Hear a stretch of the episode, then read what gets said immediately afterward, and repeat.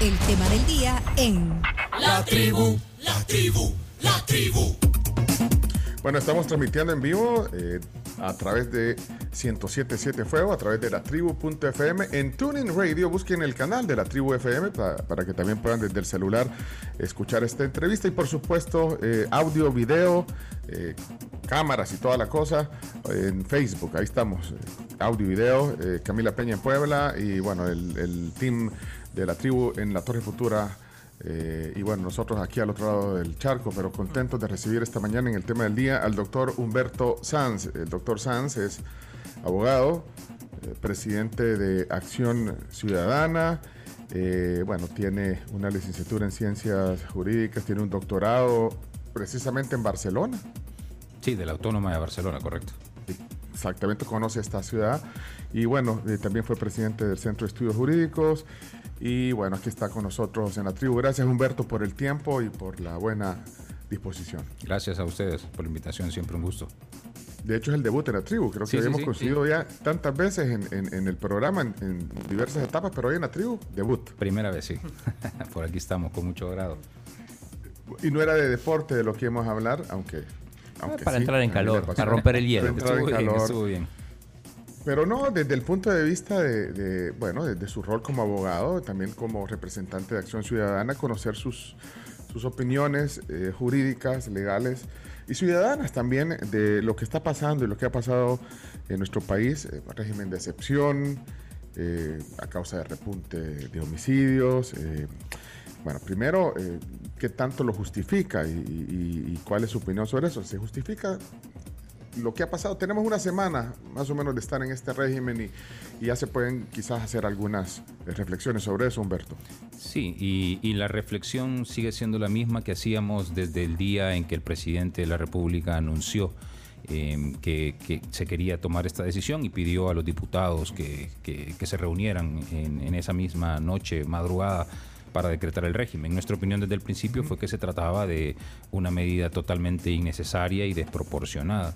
Em, y el paso de estos días, de ya de una semana bajo este régimen de excepción, lo confirman. En realidad, eh, el Estado, las instituciones, las autoridades ya contaban absolutamente con todas las herramientas para combatir de manera eh, directa, de manera frontal, eh, los crímenes que están siendo cometidos por, por las pandillas. Nada de lo que ha sucedido en esta semana requería de un régimen de excepción. No necesitamos eh, limitar derechos fundamentales de todos los ciudadanos por un periodo de 30 días para combatir los crímenes que, que- que están cometiendo las, las pandillas. Esa fue nuestra posición desde el inicio y sigue siendo hoy día. Pero, pero eh, no podríamos decir, vaya, eh, mejor que, eh, que sobre que falte, pues, o sea, que, que el presidente que tenga esas medidas y que tenga esa opción, o sea, eh, no, no, no es así, No, que hay que verlo. no, no, no creemos que sea o que deba ser así, eh, Pencho, porque estamos hablando de una restricción importantísima a derechos fundamentales. Este tipo de restricciones, y por eso se llama régimen de excepción, debe funcionar en circunstancias en que no existan alternativas adicionales ante una afectación al orden público que aquí ni siquiera ha sido, digamos, razonada. Hemos visto la aprobación de un régimen de excepción sin absolutamente ningún análisis, más que el seguir las instrucciones del presidente de, de la República, pero, pero un verdadero debate parlamentario en el que se intentara identificar las razones, las justificaciones, la extensión, la amplitud del régimen de excepción, eso, eso no lo vimos. Eh, de hecho, hemos tenido un régimen de excepción amplio, el decreto del régimen de excepción es súper amplio y deja la mayoría de las cosas a, a criterio, a discrecionalidad o a arbitrariedad de las autoridades. Pero si hubieran podido tener, por ejemplo, 5.747 personas sin este régimen. Claro, segurísimo, por supuesto que sí. Es que la, la Fiscalía General de la República, la Policía Nacional Civil eh, han tenido esta posibilidad desde siempre, Eh, sobre todo si se considera que supuestamente existe un plan de control territorial que nadie conoce más que las autoridades, pero, pero mm, si dentro de ese plan de control territorial había un componente importante de represión, que no lo sabemos, eh, pues eso se pudo haber tomado eh, o, o puesto en práctica sin suspendernos las garantías constitucionales a todos los ciudadanos. Pero hoy todos los que estamos aquí tenemos suspendidas ciertas garantías constitucionales que son importantes. No necesitaba de eso. Humberto, para la guerra de los ochentas, eh, ¿cuál era la diferencia? Pues, difer- para diferenciar los momentos, pues, para aplicar el régimen de excepción, ¿cuál sería la diferencia de lo que pasaba en los 80 en la guerra y, y ahora? Hay que tomar en cuenta dos cosas. Primero, que el régimen de, el régimen de excepción, eh, la Constitución prevé que se tiene que adoptar por un periodo máximo de 30 días. El presidente pidió ese periodo máximo a, a los diputados y eso le concedieron.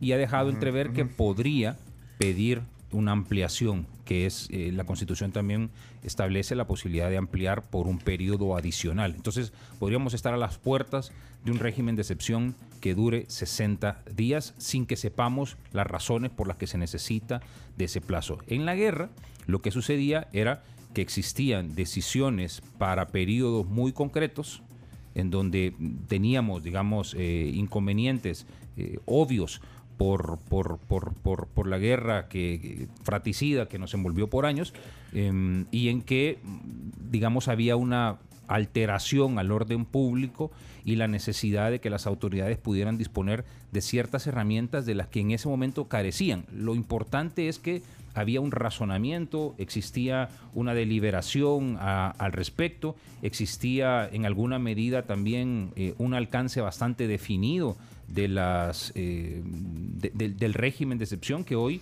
no tenemos. Por ejemplo, no se supone que esté suspendida em, la facultad de libre tránsito. No dice nada de eso el régimen de excepción que se aprobó. Sin embargo, hemos visto declaraciones del presidente en que ha señalado que puede ser que en ciertos territorios se establezcan limitaciones a la libre circulación y en la práctica han ocurrido. Hay ciertas comunidades, hay ciertos territorios en donde hemos encontrado denuncias de personas que han ingresado a las colonias, a los territorios y, y las autoridades les han prohibido salir de ahí. Eh, no hay un decreto, no hay una decisión parlamentaria que establezca esa suspensión a, a- a libre tránsito. Y sin embargo, en la práctica ha ocurrido por esa amplitud, por esa generalidad con la que se ha aprobado el decreto y, y- y- y por esa sumisión casi ciega que existe también a las instrucciones eh, que provienen de, de Casa Presidencial. Espérate, eh, se puede, no hay límite, o sea, se puede seguir extendiendo. Quiero entender eso eh, constitucionalmente, se, se podría ir prorrogando. 30 y 30. No se supone que sea así, esto no puede permanecer de manera Ajá. indefinida. La Constitución señala un plazo máximo de 30 días, prorrogable por 30 días. Por eso, pero, pero, pero, pero entonces queda abierta la puerta que si se quiere, se prorroga 30 y luego 30 hasta no, cuando... hasta Solo 60. 60. 60 días. O sea, Ah, solo se perdón, puede ah. prorrogar una vez más. es correcto. Ah, o una vez más. Ah, ok. Eso, eso no lo tenía tan claro, pero ahora sí, eh, no se puede entonces. 60 días es lo máximo. Y lo otro que iba a preguntar, más allá de, pues claro, no, no, nos explica Humberto de las, eh, pues sí, de, que pues igual podrían haberse, estarse haciendo las acciones que hemos visto sin necesidad del estado de excepción, pero vaya, más allá de, de eso, riñe con la, con la Constitución, o sea, la Constitución per- permite entonces, independientemente de que no era necesario, no riñe con la A ver, este o es- sí, de este- alguna manera. De alguna manera sí. Eh, ¿en, ¿En qué sentido?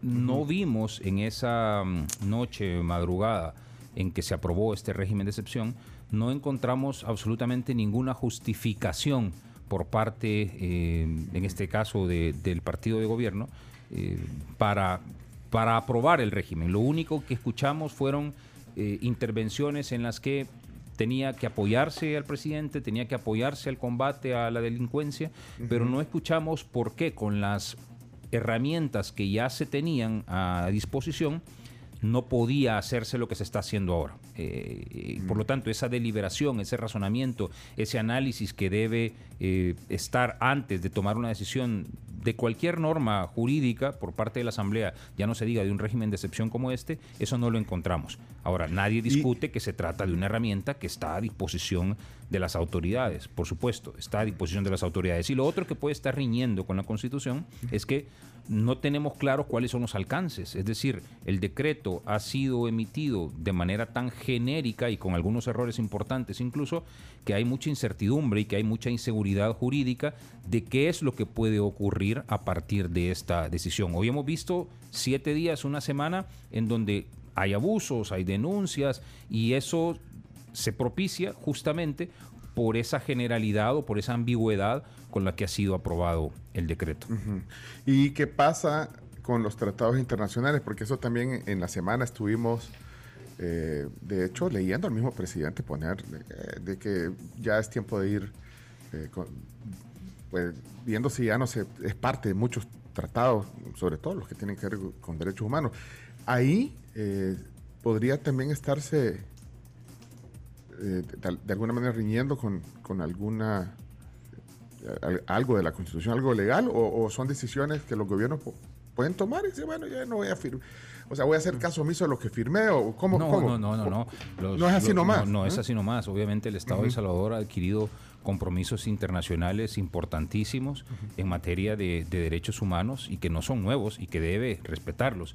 Y la comunidad internacional lo que está exigiendo es eso, ¿verdad? El respeto a, los derechos humanos. Aquí parece que, que se nos olvida que que humanos somos todos al final de cuentas y que todos tenemos el derecho a un tratamiento humano. Nadie está velando o, pretendiendo que criminales no paguen las consecuencias de sus actos. Nadie está pretendiendo que criminales eh, reciban un tratamiento, eh, digamos, con, mucha tolerancia o que resulten beneficiarios de decisiones estatales.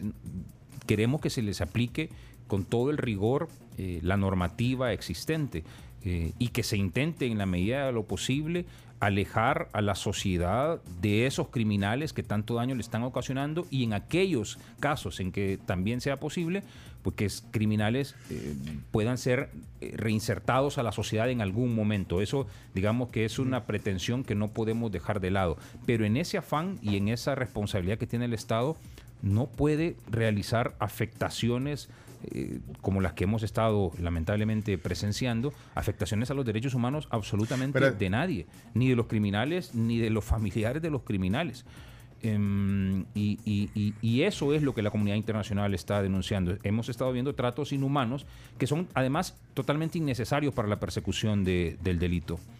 Pero se puede, se pueden, eh, se puede declinar a participar de esos, de esos tratados, o sea, a qué nos comprometen. Eh, tiene derecho de, hacerlo. Los estados, los estados, por supuesto, están en, dentro de la soberanía que tienen los estados, están en libertad de denunciar eh, los tratados internacionales que hayan suscrito. Pero eso no es que al presidente se le va a ocurrir decir el día de ahora, yo ya no quiero ser parte de este tratado y por lo tanto a partir de mañana eh, decido que no voy a cumplir con las obligaciones derivadas de este. No, es un proceso eh, tan sencillo, hay un mecanismo que debe seguirse y que toma meses o años para que pueda denunciarse un tratado y por supuesto que las obligaciones adquiridas durante la vigencia del tratado deben seguirse cumpliendo. Eh, no, por ejemplo, perdón, eh, Tamara Tarasiuk, que es de Human Rights Watch, pidió una, una, reunión con el presidente. Todo parece indicar que no se va a dar esa reunión. ¿Qué implicancias puede tener esto? Sí, yo asumo que, ni siquiera va a, existir una respuesta oficial a esa petición de, reunión eh, que se ha formulado. Digamos que eso en sí mismo no tiene una consecuencia eh, jurídica que, pueda destacarse, pero sí deja entrever que hay eh, poco interés en este gobierno por cumplir con esas obligaciones y por respetar los derechos humanos que, que están ahí que, y, que no pueden ser violentados, así sea una persona que haya cometido los delitos eh, más importantes o, los delitos más nefastos eh, que nosotros podamos pensar. Eh, esa misma persona también sigue teniendo derechos que deben ser respetados. Y, y, es que no podemos combatir, digamos, este tipo de crímenes cometiendo otros crímenes y al final de cuentas la, eh, la, violencia y el desconocer derechos humanos implica el cometimiento de delitos también. Entonces el, delito no se puede anular o no se puede sancionar cometiendo delitos adicionales. Y mucho menos cuando esos delitos puedan estar siendo cometidos por las mismas autoridades. Eso es lo que está denunciando la comunidad internacional y eso es lo que estamos denunciando todos también. Pero mira, entonces no, no, no, no, pasa o sea, a más que una condena, digamos, que una condena, porque no hay algo que... No, bueno, simplemente eh, existen las instancias internacionales, ya hemos visto en el pasado condenas eh, jurídicas con consecuencias eh, patrimoniales incluso para el mismo Estado de El Salvador. Eh, hemos visto condenas ocurridas en el contexto del conflicto armado, por ejemplo. Hemos visto condenas también a otros, a otros países en, en, la región, en las instancias internacionales. Es decir, no simplemente queda a nivel de una declaración de intenciones o no solamente queda a nivel de una exhortación al cumplimiento de las obligaciones internacionales Existen las instancias adecuadas en donde el Estado de El Salvador puede ser juzgado. De hecho, el Estado de El Salvador ya está participando eh, en ciertos procedimientos que han sido eh, abiertos, por ejemplo, en temas relacionados con la independencia judicial y la remoción que se hizo en algún momento de, los jueces. Eh, el Estado está siendo juzgado en este momento por, por ese tipo de decisiones. Bueno, el Estado mm, puede ser juzgado, puede ser juzgado en las instancias internacionales por las decisiones que se están tomando hoy con el régimen de excepción. Aquí estoy leyendo en el WhatsApp dos comentarios, fíjate que quizás distintos. Eh, contrarios, podríamos decir. Uno, te voy a citar primero el primero. Eh, primero, el, que leo aquí, dice, el invitado está fuera de la realidad. Como vive en, un vecindario con seguridad, solo por estar en contra del gobierno, dice uno. Pero hay otro que dice, que por favor no mencione su nombre, dice, es un abuso lo que hace el estado de excepción. Tengo empleados de quien doy fe, eh, viven en una sola vivienda con sus papás a quienes también conozco, y las autoridades llegan, irrumpen y comienzan a, ultrajar y amenazar a todos, incluyendo a los niños. ¿A ellos quién los defiende? Eh, ¿Qué trauma sufren esos niños de ver a sus papás, abuelos tirados en el, eh, ultrajados como criminales? Esa es una realidad que está pasando. Esto, primero, ¿quién los defiende? Dice.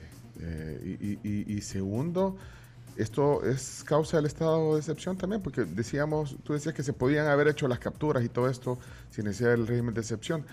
Eh, ¿Qué pensás de los dos comentarios? Uno que dice que bueno, que tú lo ves de otra perspectiva y este, que es una realidad que ve eh, que quién defiende a estas personas. ¿Qué, pensás de los dos temas? Evidentemente, eh, Pencho, tengo el beneficio, digamos, de no vivir en una comunidad que esté dominada por estos grupos criminales. Y sin duda alguna no hay manera de comparar la realidad de estas personas que viven en, estos lugares em, que están rodeados de, pandillas a la realidad que muy probablemente tenemos nosotros hoy día que estamos discutiendo acá, que, tenemos esa, eh, esa suerte eh, de que a pesar de vivir en un país tan violento, no estamos viendo día a día las consecuencias de las pandillas. No significa, ojo, que no haya tenido que afrontar algunas de estas consecuencias. Em, me gusta hacer mucho bicicleta de montaña y, en una de mis aventuras he estado frente a frente con, los pandilleros y tirado en el suelo y con armas en nuestras cabezas. Eh, me, ha pasado eso, digamos, he, visto eh, de cerca también la, violencia, pero por supuesto nada eh, siquiera lejano a lo que muchos de nuestros conciudadanos viven, viven día a día. Eso es una realidad, pero eso no significa...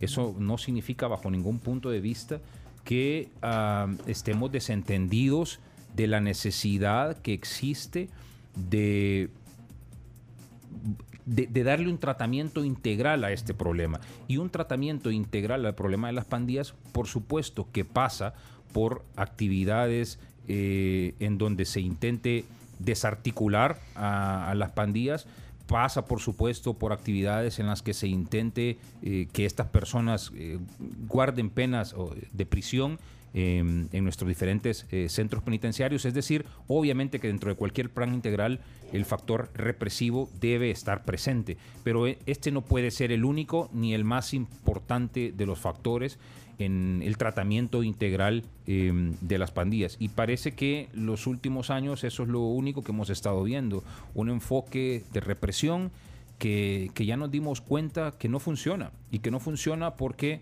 simple y sencillamente eh, desaparece el problema de manera momentánea por algún tiempo y resurge a veces con más virulencia. Eh, y eso es lo que estamos diciendo, abordar el problema de las pandillas únicamente con el enfoque represivo, ya sabemos, ya probamos dos, tres, cuatro veces que no funciona. Y eso es lo que se sigue haciendo ahora. ¿Y quién defiende eh, el otro caso del mensaje que te leí, Humberto? ¿Y quién defiende a estas personas que...? En este momento nadie, ahí vamos al punto, ahí vamos al punto. ¿Necesitaban las autoridades de este régimen de excepción para realizar todas estas capturas? No, no necesitaban. Pero el régimen de excepción sí que ha abierto la posibilidad de violentar derechos de personas no solo los derechos de los criminales que siguen teniendo derechos, sino también los derechos de personas que muy probablemente no han cometido ilícitos, no son criminales y están viendo vulnerados sus derechos y hoy día a quien acuden. Es justamente a, nadie con el enfoque eh, represivo absoluto Em, sin, sin, ningún tipo de consideración que están teniendo las autoridades, eh, pues no, no hay mucho chance de que estas personas puedan acudir, denunciar ante un juez, denunciar ante la Fiscalía General de la República y obtener un resultado eh, satisfactorio o a las autoridades ¿Y penitenciarias. Y si, el, y si el juez lo detecta, porque vimos un caso, no sé si va a ser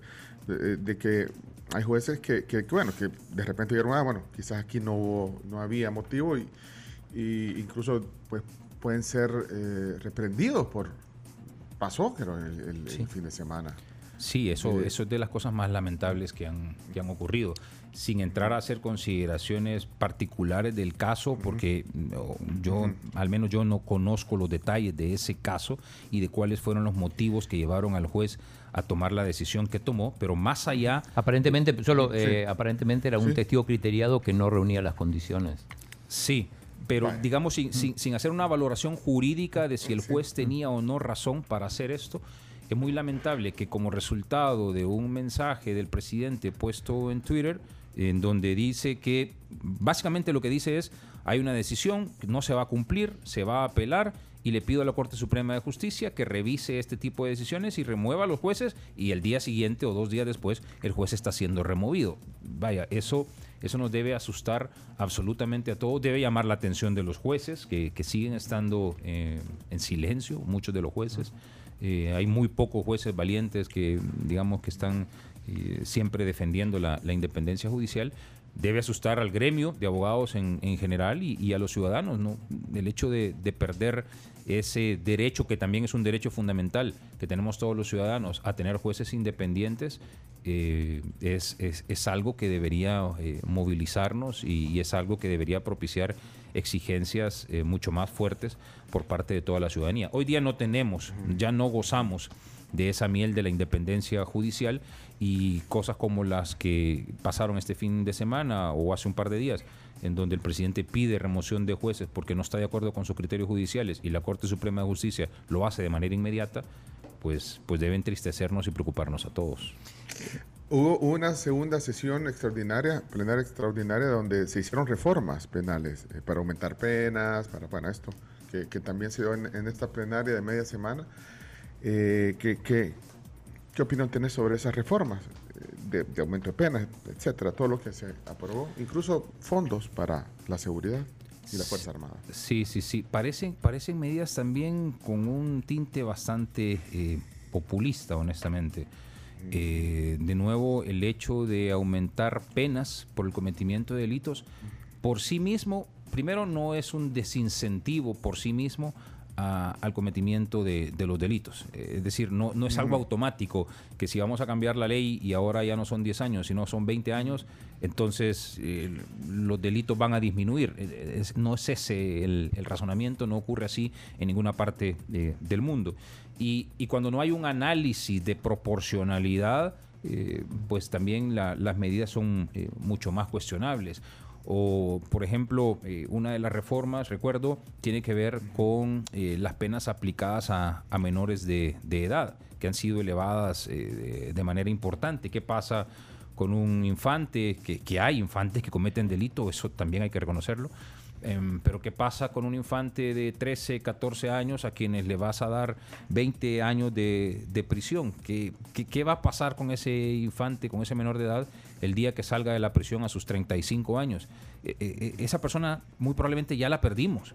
Em, digo en el sentido que en los centros penitenciarios, lamentablemente, que es algo que no se ha trabajado tampoco, no están contribuyendo de manera decidida a la reinserción de los delincuentes. Y un menor de edad que comete un delito y es, eh, digamos, sancionado con 20 años, la posibilidad que tiene a sus 35 años de reinsertarse en la sociedad eh, casi que va desapareciendo, ¿verdad? Eh, más con el mote o la estigmatización que, se le da también a todos los que en algún momento han pertenecido a estos, a estos grupos delincuenciales. Las personas tienen derecho a reinsertarse, las personas tienen derecho a enmendar. Hemos visto muchos intentos en el pasado de personas que han pertenecido a grupos pandilleriles, que a veces han sido forzados a pertenecer a estos grupos, también se nos olvida eso, eh, muchas personas son forzadas a pertenecer a estos grupos, intentan salirse de los grupos, quieren rehacer su vida, pero siguen teniendo el estigma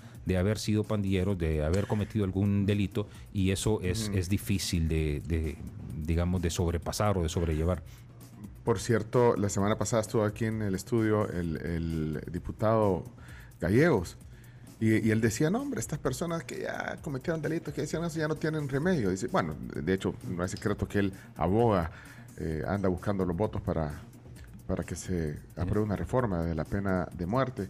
Eh, ¿qué, ¿qué, pensás, Humberto, tú como abogado? O sea, ¿qué dice el derecho moderno eh, en este respecto? Sí, hay, hay, hay, personas que definitivamente no vas a poder reinsertar, eh, es, es, una realidad.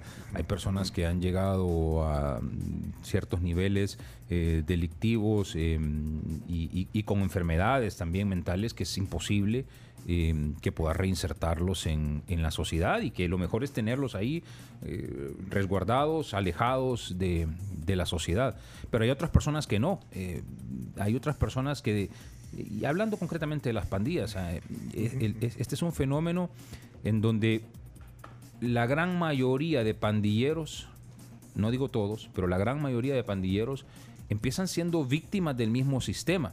Son menores de edad que a su vez son víctimas del sistema que luego se convierten en victimarios. Algunos de ellos intentan salirse del sistema, y, no les es permitido. Entonces es ahí en donde el Estado, eh, en lugar de estar pretendiendo eh, incrementar 20, 30, 40 años de penas, por ahí vi una eh, publicación de la Fiscalía General de la República que se jactaba de haber obtenido penas de más de 90 años, recuerdo que decía, hombre, eso no debería ser el propósito de, de un sistema penitenciario, no debería ser el propósito de, una política de Estado que lo que busque es, sí, sancionar por una parte, pero por la otra parte eliminar de una vez por todas el problema de las pandillas. Y, con este enfoque, insisto, estrictamente represivo, el problema no se, va, no se va a eliminar. Lo único que vamos a hacer es meter un rato la tierra bajo la alfombra y, y esto va a salir, va a estallar, va a reestallar con más virulencia en el corto o mediano plazo. Eh, eh, y el Estado, el, decía el derecho moderno, eh, en otras sociedades esto de la, de la pena de muerte.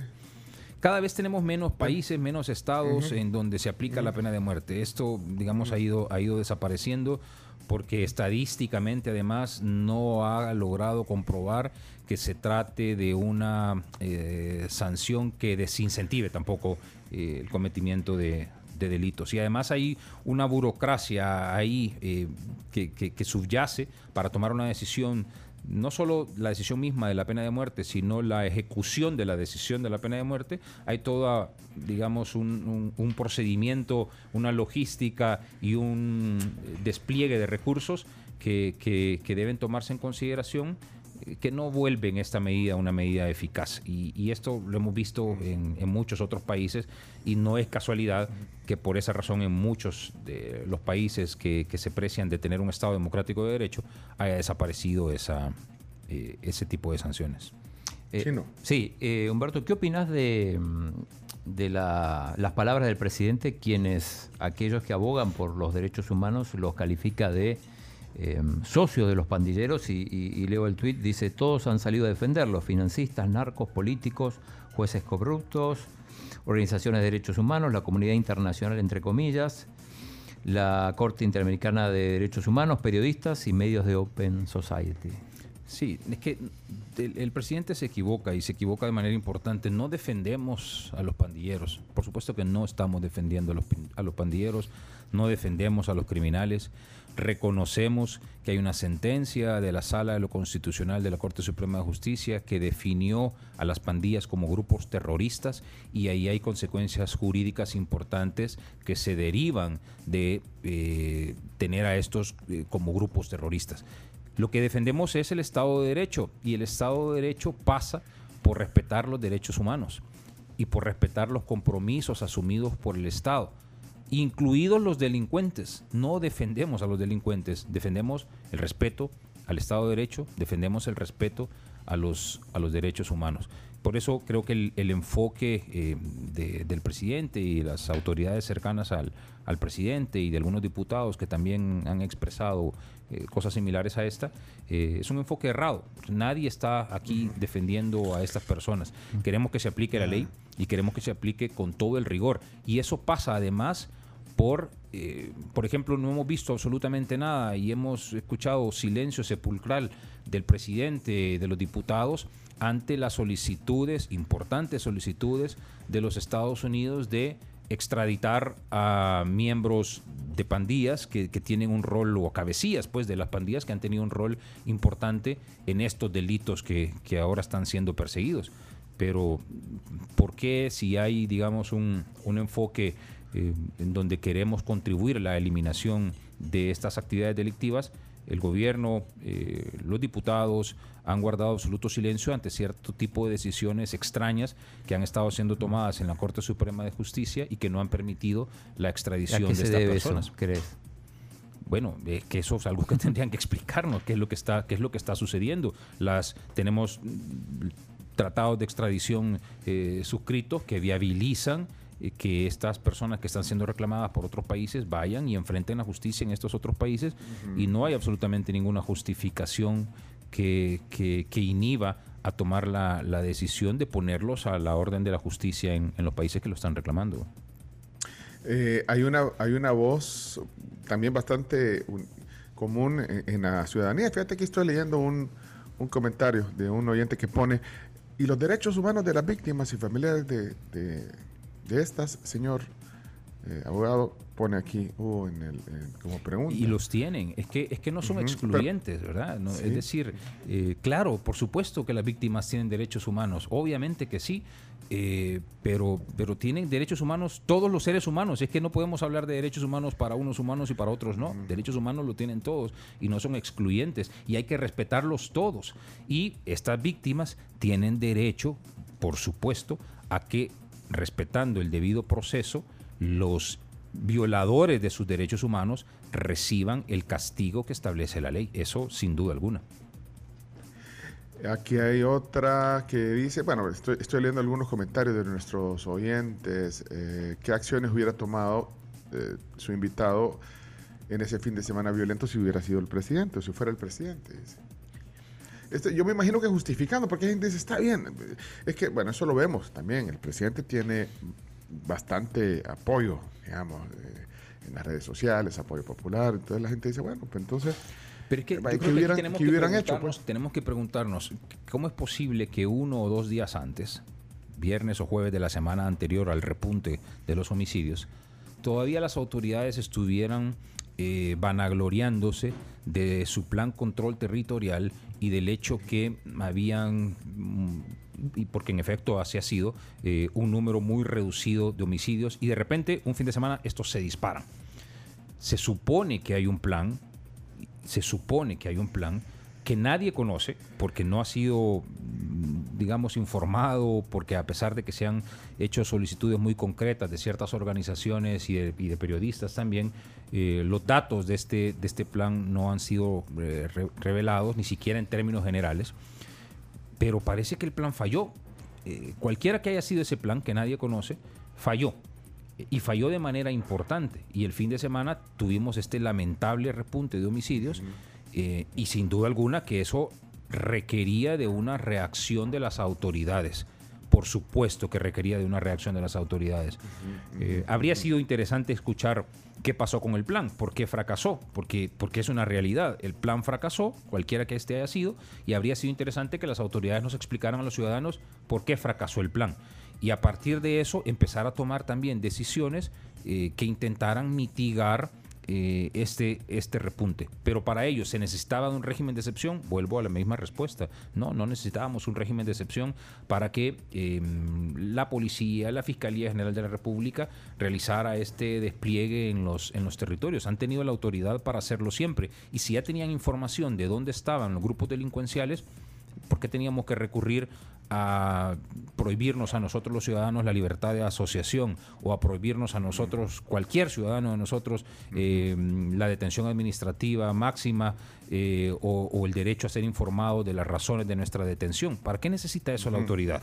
No, yo no le veo absolutamente ninguna correspondencia entre el problema suscitado y la limitación que se nos ha establecido. El día de hoy cualquiera de nosotros puede ser arrestado, no te dicen absolutamente nada, no tienen por qué explicarte absolutamente nada, tienen derecho a intervenir tus comunicaciones, tienen derecho a prohibir que te eh, asocies o que te reúnas eh, con, los grupos que tú querrás, están, ah, digamos, en este momento eh, con la posibilidad de limitar, de restringir todo ese tipo de, de, actuaciones de cualquier ciudadano. ¿Necesita eso el Estado para realizar lo que hizo a partir del sábado o domingo eh, de ir y perseguir a estos grupos, no, no lo necesitaba.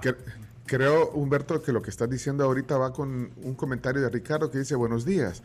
Eh, que el licenciado explique cómo afectaría al ciudadano común lo que está pasando con el sistema judicial tomado por Naiv. Muchos no creen que en un momento les afectará. Y tú acabas de poner un ejemplo ahorita, vaya, que, que podría pasar, pero ¿tenés algún eh, algún ejemplo de cómo podría afectar a un ciudadano común. Eso, eh, Pencho, a ver, primero, ni siquiera se supone que la sola pertenencia a estos grupos es un delito. Muy bien. ¿Cómo se determina la pertenencia a estos grupos? ¿Cuáles son los elementos claros que llevan a una autoridad a concluir que tú perteneces a uno de estos grupos? Por supuesto que hay casos extremos. Por supuesto que si nos vamos a ver a una persona que muy probablemente tiene tatuado todo su cuerpo y que dice cualquiera de la o, que tiene en su cuerpo cualquiera de los de las denominaciones de las de las pandillas que hoy conocemos, obviamente en esas circunstancias es muy sencillo determinar la pertenencia a estos grupos delincuenciales, pero no siempre es así. Es más, en la mayoría de los casos no es así. Y una persona que deambule en cualquier parte de, nuestro país en, este momento, eh, puede, si las autoridades así lo consideran, puede ser llevado a prisión sin ningún tipo de explicación, sin ninguno, porque esa es una de las garantías fundamentales que han sido suspendidas. Pero tú no, conoces de ningún caso que no tenga que ver, bueno, como, como tú decís, bueno, ahora por el simple hecho de, pertenecer a estos grupos o, lo del cuerpo, los tatuajes, pero no, no, no, no tenés conocimiento de un caso común, digamos, donde también ha sido eh, afectado por las medidas que se fue. No de personas, no de personas cercanas, pero sí eh, basta ver lo que está ocurriendo em, en las redes sociales, lo que se está reportando em, por ciertos medios de comunicación, que esto ya está pasando, esto ya está pasando, ya hay personas que sin pertenecer a estos grupos delincuenciales están siendo llevados a los centros penitenciarios y nadie sabe por qué. Eso ya está pasando. Y entonces esto se puede prestar además también a mm, arbitrariedades como que esto sea una herramienta para perseguir a opositores, hasta opositores políticos. Es decir, mientras están suspendidas estas garantías, eh, podemos llegar hasta el extremo de ver opositores políticos eh, perseguidos por, por las autoridades. Las reformas relacionadas con eh, esta retribución o recompensa que se dará a personas que puedan denunciar a otras, eh, eso al no tener un procedimiento establecido, al no estar delimitado, al no indicar en qué circunstancias van a obtener eh, estas recompensas, también puede lugar, dar lugar a estas persecuciones. Ahora, cualquiera puede denunciar a otro con la sola intención de tener una retribución económica y esto sería en sí mismo suficiente como para que vayan, tomen preso, te lleven a un centro penitenciario y no te expliquen absolutamente, absolutamente nada. Mira, y hablando de centros penitenciarios, aquí hay muchas preguntas. Aquí, bueno, tenemos un abogado aquí en, en el estudio, Humberto Sáenz, y dice aquí otra pregunta. ¿Las medidas que se están tomando en las cárceles son legales? De nuevo, hay abusos que están siendo cometidos por las autoridades en los centros penitenciarios. Eh, incluso, y, esos son videos institucionales que, hemos podido ver eh, también en, las redes sociales, em, de, cómo están siendo tratadas ciertas personas eh, dentro de los centros penitenciarios. Y con una diferencia que lleva a estas arbitrariedades que ellos mismos hacen y dicen quienes están eh, guardando prisión por razones distintas a pertenecer a grupos de pandillas, no van a tener esta vulneración a sus derechos. Pero quienes pertenezcan a grupos de pandillas sí van a tener vulnerados sus, derechos. Creo que hoy mismo, eh, en la mañana, salieron algunas declaraciones en, ese sentido. Eh, ¿Qué es lo que hace diferente eh, a una persona de, otra para recibir un tratamiento de su mano o para llegar a límites cercanos a la tortura? es, que, es que eso es lo que se critica. no podemos estar aplaudiendo actividades de, de tortura, ni siquiera a los mismos delincuentes. Aquí dice... Humberto... Sí, sí, sí, eh, sí hay, ah, Camila. Eh, sí, hay una pregunta y dice Kevin, ¿puede un policía revisar mi teléfono? O sea, ¿se puede, puedo también filmar un procedimiento policial?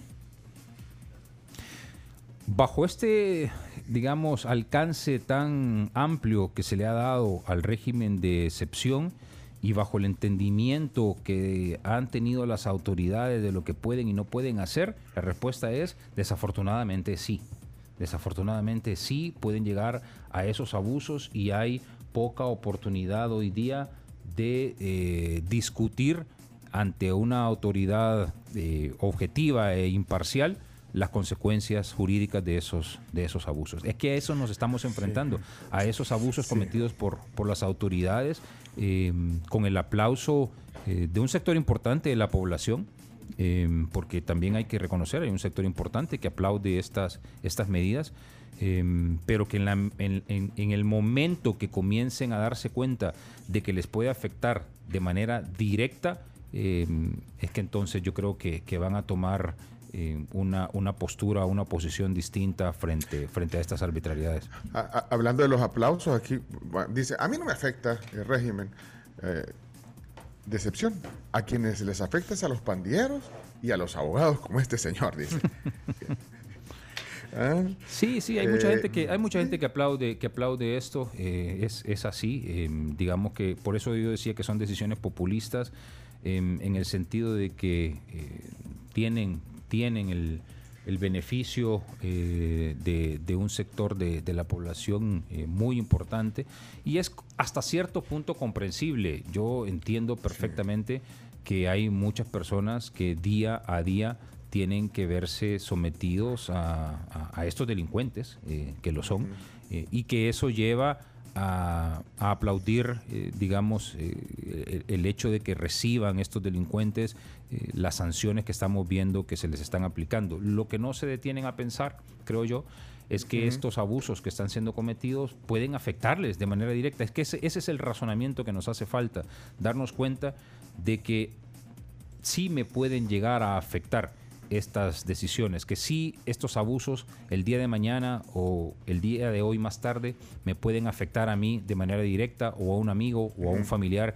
y que no voy a tener autoridades independientes o objetivas ante quienes pueda discutir estos asuntos. Porque muy probablemente vamos a, vamos a ver nada más eh, una decisión eh, o una instrucción eh, del órgano ejecutivo y con eso eh, el asunto se va a dar por cerrado. Eso, eso es lo preocupante. No, y, yo de verdad quiero decir que, que, no todo el mundo también eh, expresa su opinión.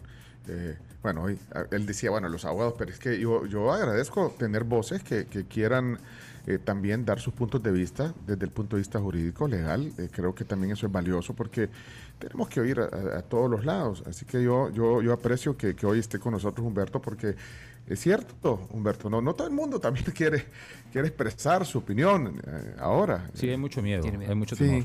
Sí, sí, sí, sí, que, pero mira, eh, ya nos están diciendo el, tiempo, sí, interesante la práctica, del tiempo, porque lo invitamos a desayunar. Nosotros desayunamos, hoy, sí nos hemos pasado un poco porque desayunamos tipo eh, un poco antes de las nueve, nueve estamos desayunando. Lo invitamos a desayunar, Humberto, y yo estoy seguro que dijiste, bueno, hoy no desayuno porque me van a dar de la Pampa. Yo creo que ya están ahí, eh, Carms, ya están los desayunos de la Pampa. Ya están acá, ya están terminando de, Camila, Hoy se lo pierde, Camila cedemos nuestros desayunos. Cedemos nuestros desayunos.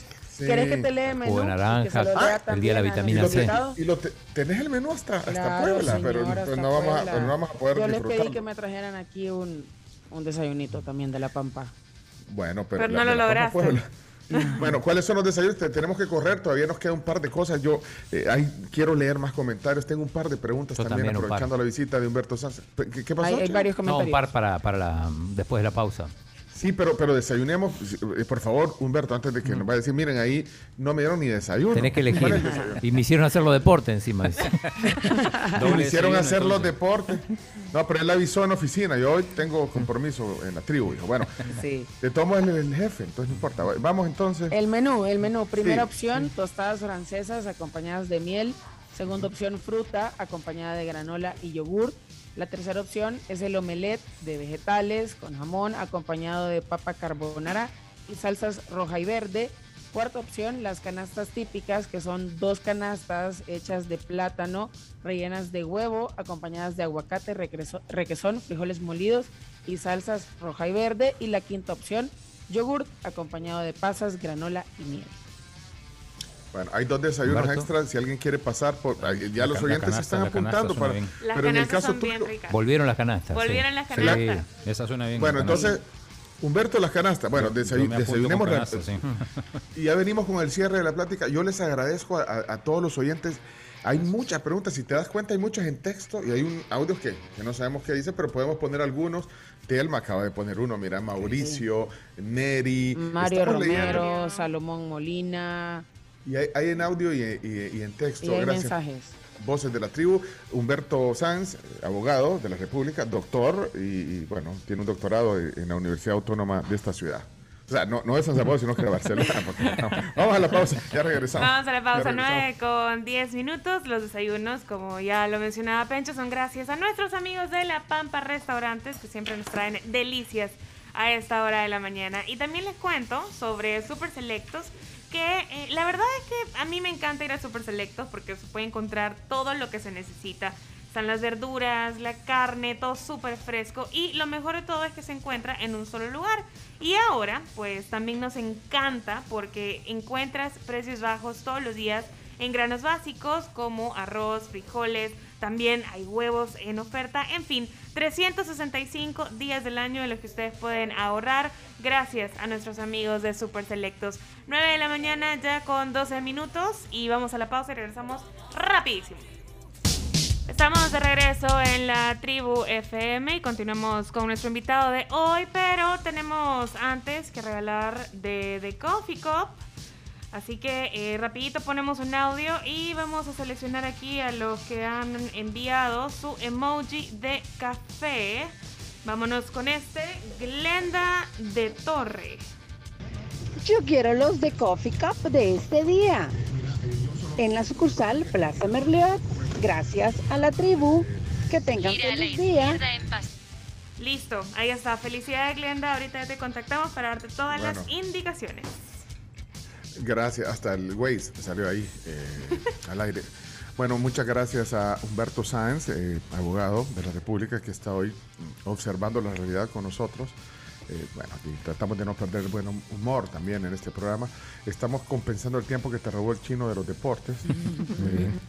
ahorita sí. pero no, agradecidos contigo. Yo tengo un par de preguntas antes de oír algunos comentarios de la gente. Estoy leyendo muchos comentarios también aquí. Eh, Rafael dice, yo trabajo en la calle, en venta, desde hace más de 20 años y me ha tocado ver el desarrollo y crecimiento de este fenómeno de las pandillas, lastimosamente para los jóvenes. que se enfermaron con este fenómeno ya no tienen remedio. Pero los niños que siguen creciendo, los podemos salvar y blindar de este problema. Y esa tiene que ser una meta a largo plazo. Un cáncer no se reinserta, no se puede disimular. Lo atacás cuando lo identificás antes de que sea demasiado tarde. O te mata, dice aquí Rafael, que le, me pidió ahí, por favor, lee el comentario, y ya está leído. Gracias. Es, que, no, no, no, eh, Rafa eh, tiene la pregunta. ah, tiene otra pregunta. Es que ese es el comentario que él deja, pero previamente había hecho una pregunta y esa es la que pide que leamos. ¿Qué implica que un pandillero sea catalogado como un terrorista? ¿Cuál es la consecuencia para el pandillero según la sentencia de la Sala de lo Constitucional? Ok, ahí están algunas preguntas. Humberto. Sí, más que consecuencia para el terrorista en sí mismo o para el delincuente o pandillero en sí mismo, eh, más que consecuencia para él, que ya la tiene y que puede aplicársele eh, evidentemente la ley correspondiente en materia de terrorismo, eh, es para sus financistas, para sus allegados, para sus colaboradores, para las personas que le protegen a esta persona, que pueden también ser sancionados, a quienes se les puede aplicar también la, ley.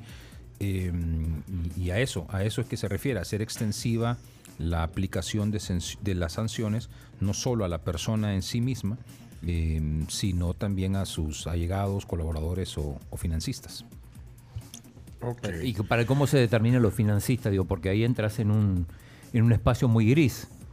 Claro, bueno, en el pasado reciente eh, e incluso en el actual gobierno se han identificado personas que han entregado cantidades de dinero eh, a, estos, a estos grupos terroristas eh, o que han, si no ha sido dinero, pues han sido bienes, digamos, retribuciones en especie eh, o sí, cierto tipo de dádivas que se les han entregado a, estos grupos que pueden considerarse como financiamiento a su actividad delincuencial.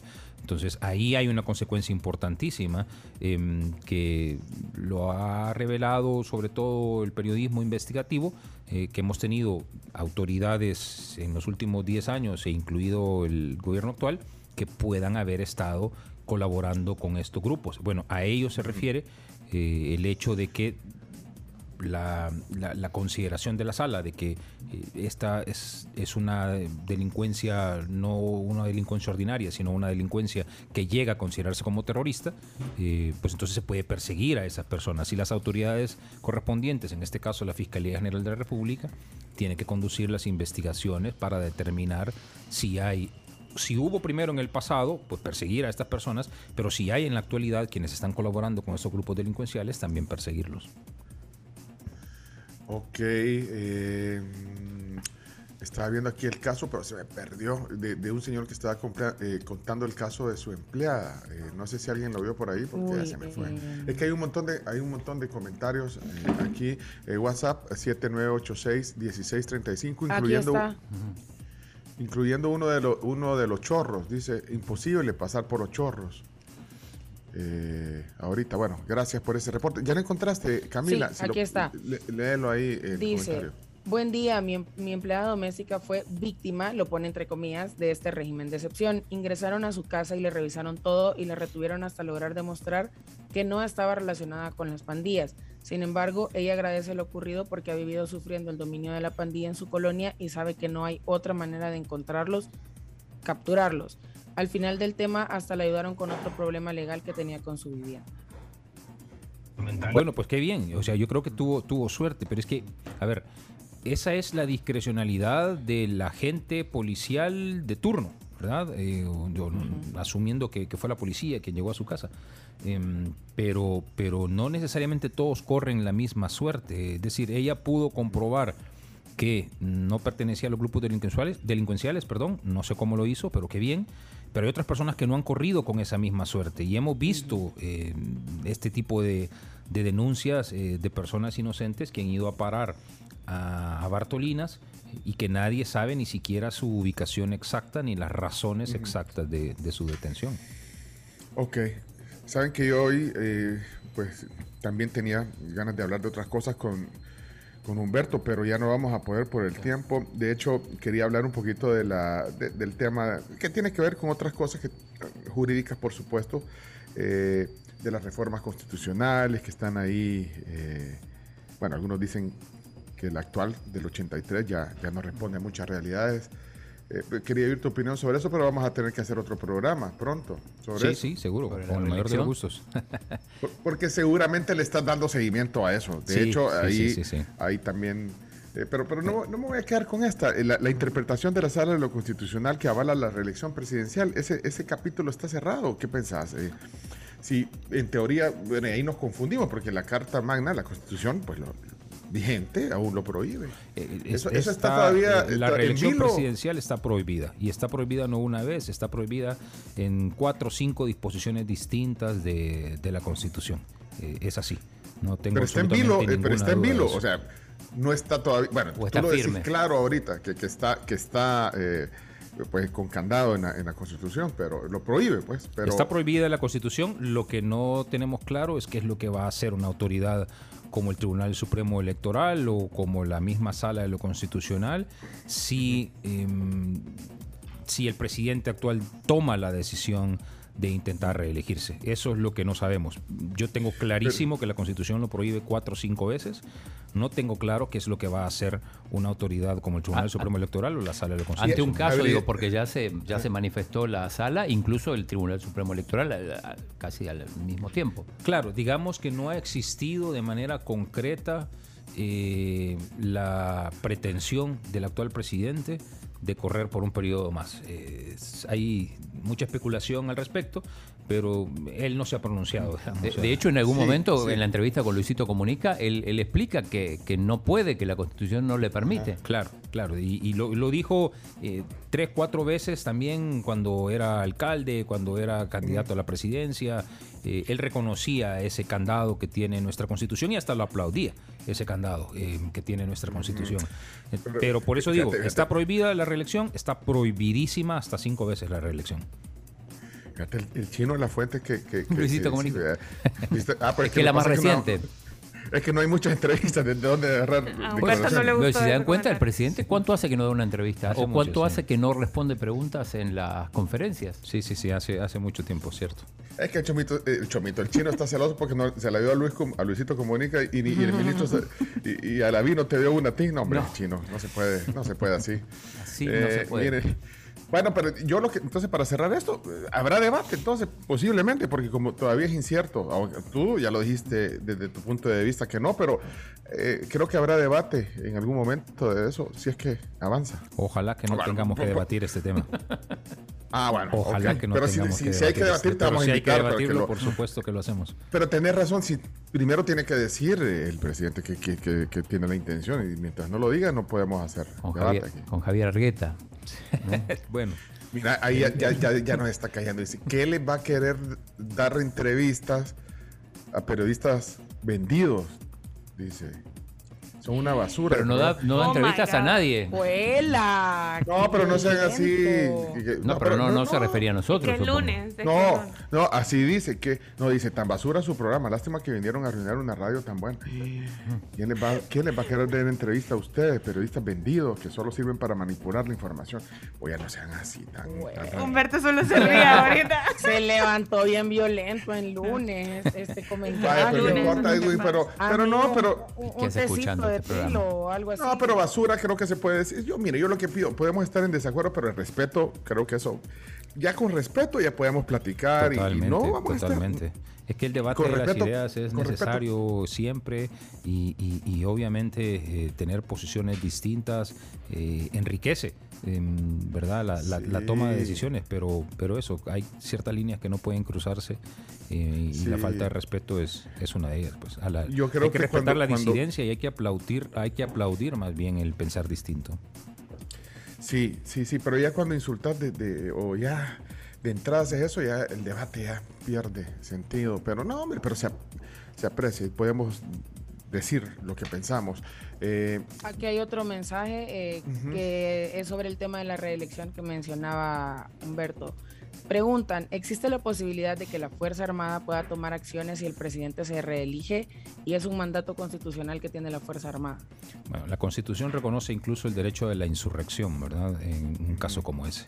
Eh, eso, eso es un derecho que, tendré, que, tienen todos los ciudadanos ante una pretensión de, de reelección presidencial.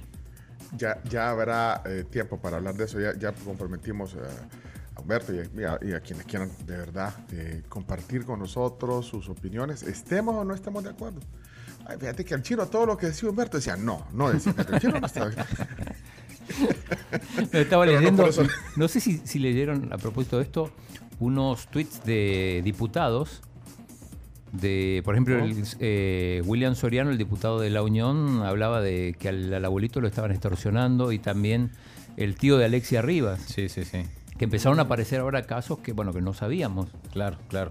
Pero, pero por eso digo, si es asumiendo que esto es así, no habría por qué dudarlo, eh, significa que el plan control territorial no estaba funcionando entonces. Bueno, eh, dice Jorge, por ese tipo de comentarios detesto a los fanáticos políticos, dice ahí Jorge. Bueno, y ahí miren, es que eh, enséñale ahí a, Humberto todos los mensajes que están saliendo. Eh, dice, ese es el nivel de lenguaje al que incita el presidente. Y sabía que, bueno, Mauricio Uraeta dice, pongan mi, léele el mío, el abogado, por favor. Ah, ya se lo leímos, el de Mauricio lo leíste tú, Camila, el, de, la Fuerza Armada. y de ahí, ¿saben qué? Para que después no nos caiga, eh, escoja ahí, Carms, usted tiene el control, eh, escoja ahí tres, cuatro comentarios para que la gente también se oiga. Hay muchos comentarios, no pueden salir todos, pero bueno, pongamos dos que tres ahí eh, al hilo para terminar la plática de hoy. antes de que le, descuenten el, séptimo a Humberto vaya a, su trabajo. Vamos con este de Mario Romero. Mario. Hola, buenos días, tribu. Buenos días al invitado de esta mañana. Yo quería solo vertir una opinión eh, personal y no sé si él también la compartirá o la visualiza también de esa manera. Es cierto todo lo que se escucha del régimen de sección, los pros y los contras, lo que nos pueden afectar en su momento, pero eh, creería yo que también se debe dar el beneficio de la duda. ¿En qué sentido? Que el presidente pues lo ha tomado este, esta herramienta jurídica con el único objetivo de eh, atacar directamente a estos grupos delincuenciales. Ese es el objetivo. Obviamente, si en su momento se llevase a cabo otras situaciones que afecten a la población, creo que también el mismo pueblo se, se expresara eh, en contra, ¿verdad? Yo creo que también debemos dar eh, el beneficio de la duda como todos beneficio de la duda. Ay, mira, tranquilo, con respeto ahí. Una opinión más. Ponga otra. Ok, eh, vamos con Manuel. Manuel. Muy buenos días. Fue muy preocupante el comentario de que nadie quiere opinar por temor. Discúlpenme, pero parece que hemos regresado a la época de los de los cuarteles, ¿verdad? ¿Saben que yo quiero ir a Telma? Pongamos a Telma. Telma es un oyente en Estados Unidos. Eh, ya va a dar la, cotización del Bitcoin, el chino, mientras desayuna. Bueno, Hola, Telma. Hola, tribu, buenos días. Y yo le noto a este señor que es bastante alarmista porque aún si estás viajando, estás entrando en Estados Unidos, te pueden revisar tu celular, te pueden revisar todo. O sea, se llama un gobierno haciendo su trabajo. Y a veces sí sé que hay gente que no le gusta y todo, pero traten de entrar a ver en un aeropuerto a ver cómo les va con cosas inadecuadas o donde se pueda probar que eres ya sea violento o crimen, etcétera. Saludos. 45.691 en baja el Bitcoin. Telma vive en Denver, es un oyente eh, y participa mucho también. Muy bien. Y, es eh, Bitcoin entusiasta, ¿verdad? Ajá, así es. Así es. Parte de nuestra audiencia. Bueno, ahí eh, no, sé si va a poner otro más. Dije, sí, uno más, veamos. Uno más. Buenos días, tribu. Eh, un saludo para ahí, para el invitado y para usted. Eh, solo quiero comentar pues que el invitado está también muy del lado de la delincuencia, pareciera, o sea, se percibe, porque está abogando por los derechos de los ofendidos, sea, los mareros, pero no aboga por derecho de la víctima. Él dice que tiene derecho, claro, pero ¿quién nos, quién nos defiende? Él no ha, dicho nada. ¿Quién defiende los derechos de la víctima? ¿O quién hace algo por los derechos de la víctima? Los mareros no se tocan los, hígados, como decimos, para hacerle daño a alguien. Él dice que él fue víctima porque andaba en bicicleta. El remedio fue fácil, ya no visitar esa zona. Pero los que viven en la zona donde están los mareros tienen que llegar todos los días a dormir. Y de eso, ¿cómo lo solucionan? Eh, creo que no, estoy partidario de este presidente, pero lo que está haciendo, está haciendo, que lo haga, que lo siga haciendo. Y lo único es pregunta para el presidente, que por qué se tardó tanto en hacerlo. Los mareros ya están desde hace 20 años, 30 quizás. Bueno, ahí está el comentario. Mira, dice, se oye como una motosierra ahí. Sí, está sí. Como que nos estuvieran cortando grama o algo así. Vaya, pero hay otro comentario y aquí hay uno eh, que reacciona a lo que acaba de decir del alarmismo. Dice, no es alarmismo, dice el doctor, es un médico que escribe esto. No es alarmismo, ni confianza. La realidad es que la violencia genera violencia, dice ahí otro comentario. Y, ya son las nueve, ya son las nueve pasadas. 9 y 36. Eh, Sí, tenemos que terminar, eh, pero no sé, algún comentario breve, eh, Humberto, y, hay mucha gente escuchando el programa.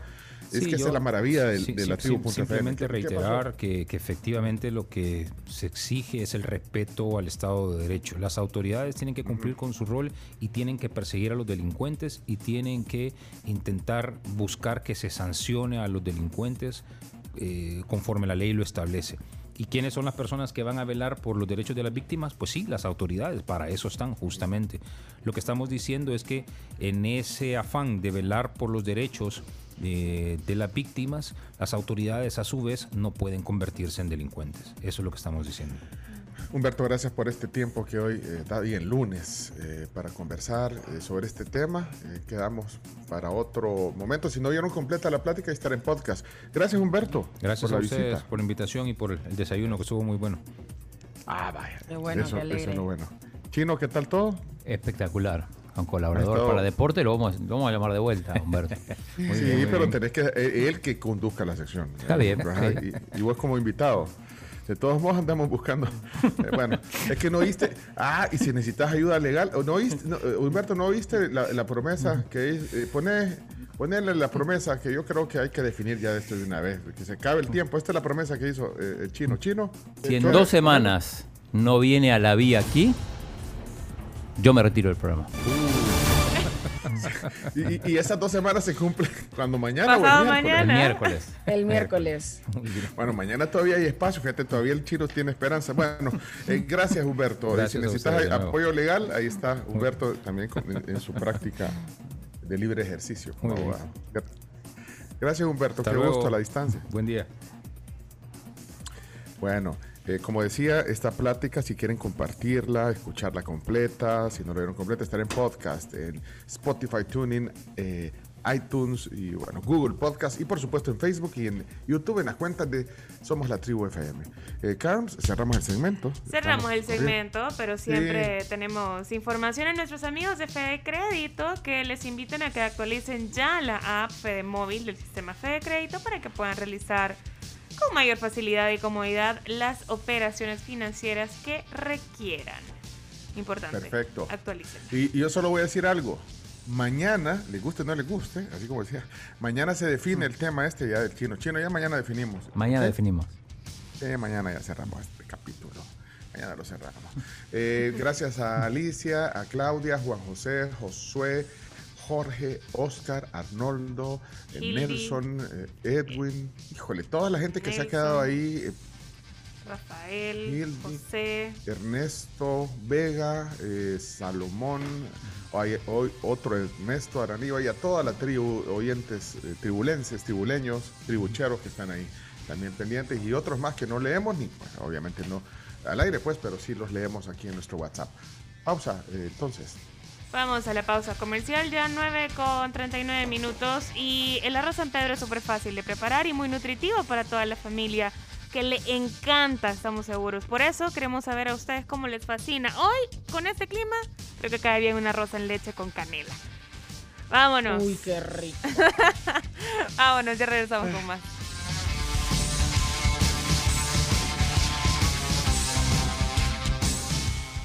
Somos la tribu, la tribu FM.